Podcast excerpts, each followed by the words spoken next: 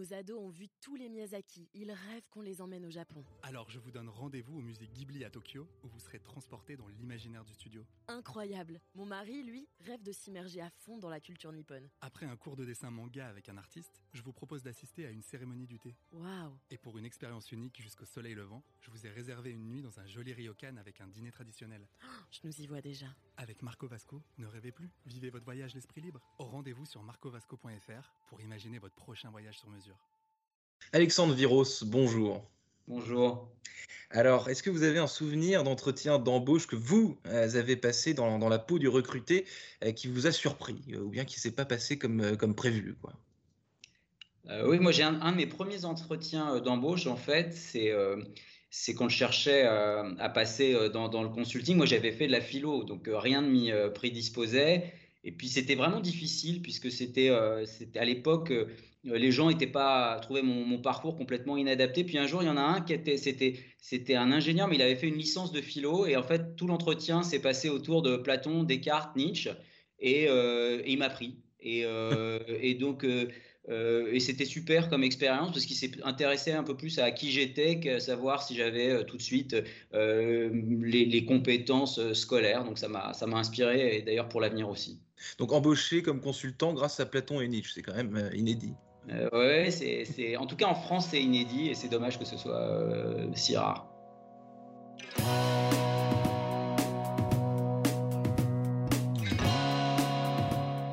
Bonjour à tous et bienvenue au Talk Décideur du Figaro en visio, toujours avec aujourd'hui Alexandre Viros, philosophe, mais surtout un nouveau président en France de The Adeco Group, après la FNAC, puis oui SNCF, avec à chaque fois des, des mentors assez connus, hein, Alexandre Bompard, euh, Guillaume Pépi. Comment est-ce que euh, ça s'est passé, Alexandre Viros, ce, dernier mouvement euh, du monde des trains à celui du, recrutement? Et surtout euh, pourquoi euh, avoir changé de, wagon, si je puis, dire?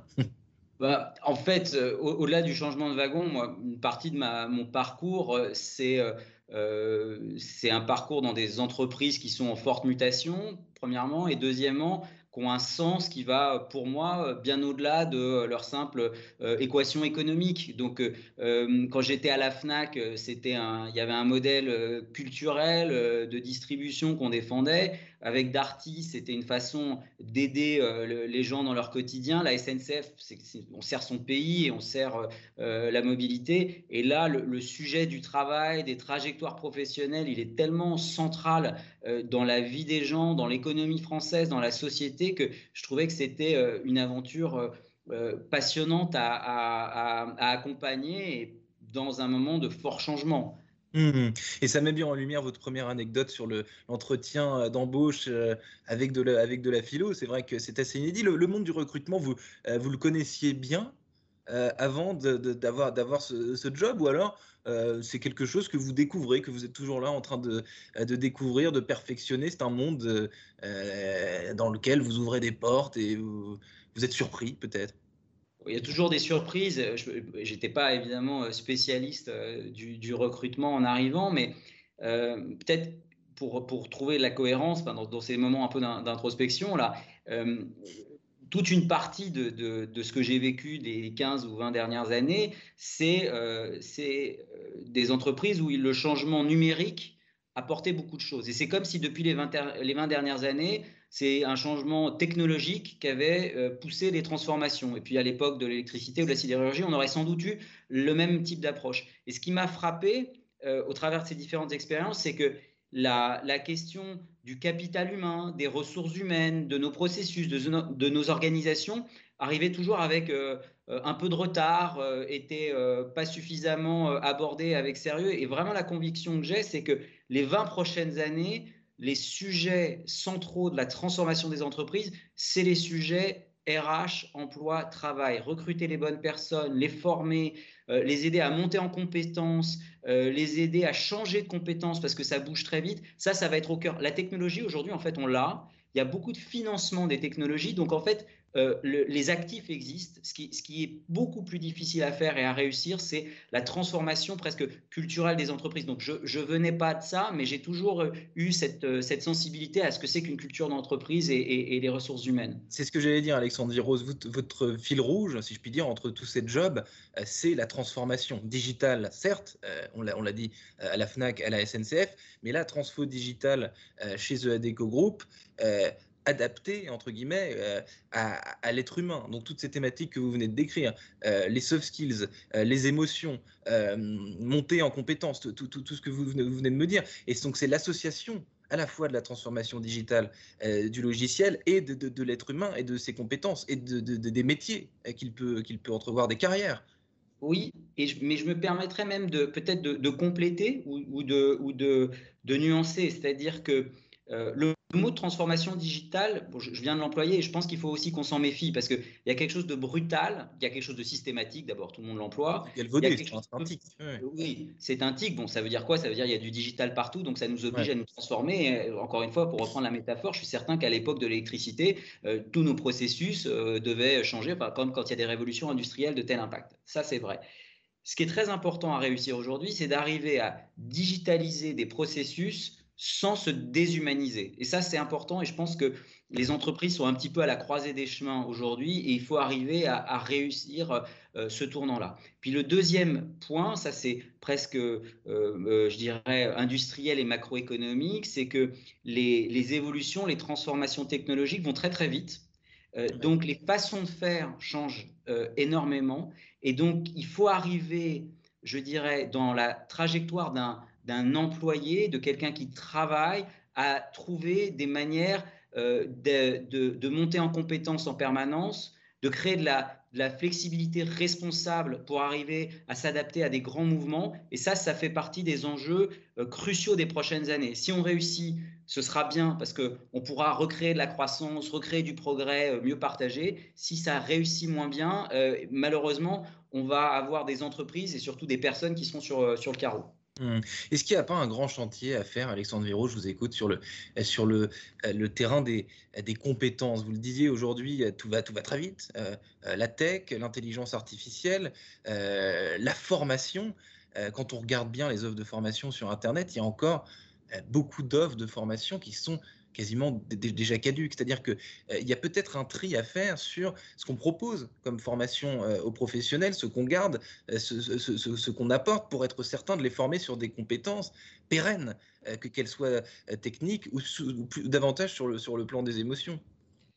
Alors je pense que d'abord, quand on recrute, premièrement, c'est pour ça que chez ADECO, on a, un CFA, donc un centre de formation des apprentis, qui s'appelle Recruter autrement. Je, me permets d'en dire deux mots parce que tout le monde s'accorde à dire que recruter, c'est la chose la plus importante. Très peu de gens ont été effectivement formés à recruter, donc il y a quand même un paradoxe, c'est la chose la plus importante, on n'est pas formé à le faire. Et euh, souvent, quand on recrute, euh, euh, surtout dans un pays comme la France, en tout cas dans certains, certaines catégories plus conservatrices, on regarde beaucoup le CV et puis on veut recruter des gens en fait pour faire ce qu'ils ont déjà fait avant. Sauf que ça, ça marche pas. Nous, on a des analyses qui démontrent que 40% de nos compétences pour un poste donné sont, sont obsolètes au bout de trois ans. Donc ça veut dire que euh, ça veut dire que vous faites un métier, le métier peut demeurer. C'est pas tellement les métiers qui vont disparaître, mais c'est ce qu'il faut faire dans ce métier qui va changer. D'ailleurs, pardonnez-moi, mais même le métier de journaliste, il a certainement considérablement changé euh, dans ce qu'il est aujourd'hui, dans ce qu'il était il y a 20 ans et dans ce qu'il sera dans 20. On vous demande. C'est un métier en transformation. Donc, tout ça se transforme. Donc ça veut dire quoi? Ça veut dire que déjà quand on recrute, il faut qu'on soit beaucoup plus attentif et beaucoup plus euh, euh, synchronisé avec les, les savoir-être des personnes, leurs compétences, leurs valeurs, pour voir comment. Parce que ça, c'est un socle fort pour quelqu'un sur lequel il peut s'appuyer pour ensuite évoluer. les Américains, les Anglais, disent les soft skills, mais euh, comme je dis souvent, c'est quand on a le mot en français, euh, utilisons-le. Donc je pense qu'on peut, quand on a euh, certains mots, donc je pense que les savoir-être ou comportements, il faudrait qu'on arrive à statuer. Mais ça, ça existe et ça, c'est presque plus important que d'apprendre à faire des choses très concrètes, parce que ça, on peut le faire après. Ensuite, il faut que les entreprises intègrent comme une espèce de, seconde nature, comme, comme une espèce de travail au quotidien, la, la formation, euh, la, montée en compétences, mais je dirais euh, tout le temps et pas juste par des grands, pas, juste par à coup. Et ça, ça doit devenir une sorte de seconde nature. C'est un peu comme en sport. C'est, on, dit, euh, euh, je suis pas très sportif, mais on dit qu'il vaut mieux faire peut-être 20 minutes ou une demi-heure d'exercice tous les jours plutôt que de rien faire et puis tout de suite courir un marathon où généralement c'est catastrophique si, on n'a pas fait d'exercice avant. La, la compétence, la formation, ça doit être ça. Il faut monter en compétence en permanence, être accompagné. Les managers ont un rôle clé là-dedans, mais il faut effectivement repenser notre, notre logiciel de formation, si j'ose dire, euh, euh, pour, pour, pour soi-même euh, évoluer en permanence. Alexandre Viros, vous, est-ce que cette prise de fonction chez, chez ADECO, donc c'est The ADECO Group maintenant, c'est plus juste The ADECO Group, The ADECO Group. Est-ce que c'est la prise de fonction la plus rococo de votre carrière, puisque vous avez été nommé pendant la crise, à une période totalement inédite, j'imagine. Alors, c'est c'est ni rococo, ni rocambolesque, ni rock'n'roll. En fait, c'est une prise de fonction en période, euh, en période de, crise. C'est assez inédit. C'est via Adeco Group, puisqu'on a, vous savez, on a le, vaisseau amiral Adeco, mais on a un certain nombre de filiales, de recrutement, d'ingénierie sociale. Donc, on en a, on a beaucoup. C'est important parce qu'en fait, l'idée, c'est vraiment de l'intérim est au cœur, mais en réalité, c'est vraiment des solutions emploi, RH. On, va développer, développe beaucoup de choses autour du CDI. Donc, euh, c'est juste pour préciser un peu notre, cadre, euh, cadre d'exercice. Euh, oui, cette crise, cette pandémie, c'est inédit. je pense que tout dirigeant qui prend ses fonctions en ce moment-là est un petit peu, évidemment, interdit par moment ou, ou inquiet ou simplement, bon, on se dit que c'est extraordinaire. Ça l'est en particulier quand vous êtes sur les sujets de l'emploi, parce que euh, on voit bien qu'il y a des secteurs euh, qui sont totalement à l'arrêt, il y a des secteurs qui explosent, donc il faut arriver à, à, suivre les demandes de recrutement dans ces secteurs qui explosent, il faut être euh, agile sur les autres, il faut accompagner les personnes, il faut être inventif. Vous savez, c'est intéressant ce que vous dites parce que euh, j'ai pris ces fonctions-là et une des premières décisions que j'ai prises, c'est ce fameux CDI apprenant, recruter 15 000 personnes en CDI A dans cette période en se disant, bah voilà, il y a beaucoup de gens qui vont être sur le marché du travail sans emploi. À côté, il y a encore beaucoup d'offres non pourvues. Comment est-ce qu'on fait la passerelle entre les deux? On fait la passerelle avec la formation. C'est pour ça que c'est apprenant et pour sécuriser les gens, on les prend en CDI. Donc, vous voyez, euh, je pense que c'est aussi une époque qui appelle à, l'action et à l'action rapide et décisive. Mais vous savez, mmh. quand j'étais directeur du disque à la FNAC, bon, c'est beaucoup plus petit, mais j'avais, j'avais dû faire, j'avais commencé en crise, vous voyez, mes, mes premières, parce que c'était euh, l'effondrement du disque, donc il fallait tout de suite, euh, pareil, euh, je dirais, s'adapter. Mais là, l'ampleur, elle est, elle est évidemment incommensurable aujourd'hui, et, et puis elle touche toute la planète. Mmh, Alexandre Viros, on a parlé de, formation, on va parler de, transmission aussi. J'évoquais euh, deux de vos mentors, vous en avez probablement euh, eu d'autres euh, tout à l'heure. C'est quelque chose qui, vous intéresse, la transmission, parce que je, crois que, que chez Ziadeco Group, il y a ce, programme très intéressant, dont la presse parle beaucoup d'ailleurs, qui s'appelle CEO for One Month. Donc vous allez avoir bientôt un, un jeune, euh, un jeune padawan, euh, ou une jeune padawan d'ailleurs, à vos côtés. Qu'est-ce que ça vous inspire ce programme? Est-ce que vous, euh, vous avez eu évidemment des tas de collaborateurs, des tas d'équipes, mais ce, ce, programme, ce cursus, est-ce que c'est quelque chose de particulier hein, pour vous? Oui, c'est particulier, c'est important. Vous parliez de transmission. Je ne sais plus qui disait on est ce que l'on transmet, mais je trouve que ça résonne de manière, assez puissante parce que c'est finalement, à un moment donné, on, on sera plus là. Donc euh, la question c'est qu'est-ce qu'on aura laissé à qui et dans quel état. Donc ça on peut le généraliser à d'autres problématiques évidemment que celles qu'on évoque aujourd'hui. Euh, cette histoire de, CEO for one month, moi je trouve qu'elle est, euh, elle est importante, elle est belle, elle est symbolique, mais pas que symbolique. C'est-à-dire que l'idée c'est vraiment de faire en sorte que il y ait vraiment beaucoup de jeunes comme ça puissent s'intéresser à ce que c'est que ce, ce, métier de CEO, le voir en vrai au-delà au-delà des fantasmes. Je dis au-delà des fantasmes parce que parfois il y a une starification des CEO et je trouve que c'est bien un petit peu de, redescendre sur Terre et de voir ce que c'est que le quotidien heureux et moins heureux euh, du CEO. Euh, c'est important parce que ça peut créer euh, des perspectives pour des gens qui sont très jeunes, en plus à une époque où les perspectives semblent boucher.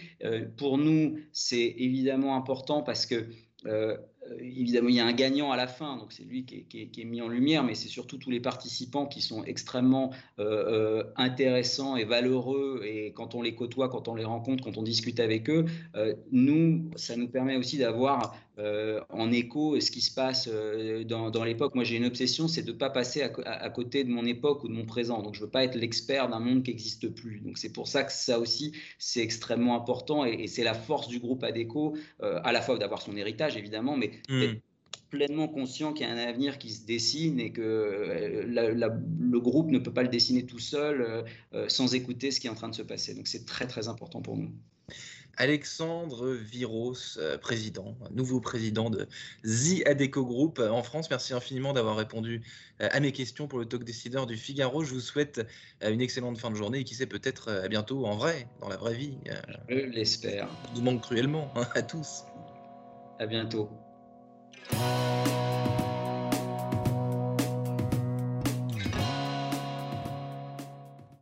Nos ados ont vu tous les Miyazaki. Ils rêvent qu'on les emmène au Japon. Alors je vous donne rendez-vous au musée Ghibli à Tokyo, où vous serez transporté dans l'imaginaire du studio. Incroyable. Mon mari, lui, rêve de s'immerger à fond dans la culture nippone. Après un cours de dessin manga avec un artiste, je vous propose d'assister à une cérémonie du thé. Waouh Et pour une expérience unique jusqu'au soleil levant, je vous ai réservé une nuit dans un joli ryokan avec un dîner traditionnel.